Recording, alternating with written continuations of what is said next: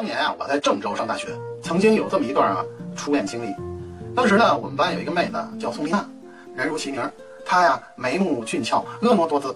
从大二到大三呢，我曾经狂追过她好久，但是对我的表白呢，她既不接受，也不回绝，嗯，常对我说一句话，嗯，学业重要，以后的再考虑其他事情吧。她这不置可否的态度，啊，让我一直啊就抱着恋爱的幻想。等到上大四后呢，丽娜呢就开始对我有些疏远了。那段时间呢，她在疯狂的补习英语。我偶然听到同学们议论说，丽娜呀有个富二代男友，一家呀正在办理去美国的移民手续。丽娜呢将来也要出国的。我听到这个消息呢，我偏不信邪，我就在临近毕业的时候呢，就对她发起了一轮猛烈的爱情攻势。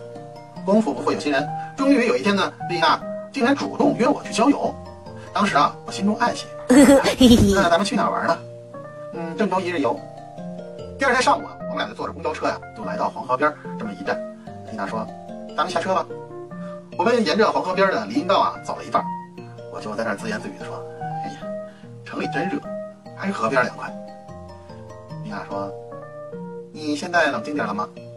我说：“哎，丽娜，我一直很冷静啊。”接着我深情的望着她，向她表白：“我早就想好了，你就是我唯一的爱。”天长地久，我心不变。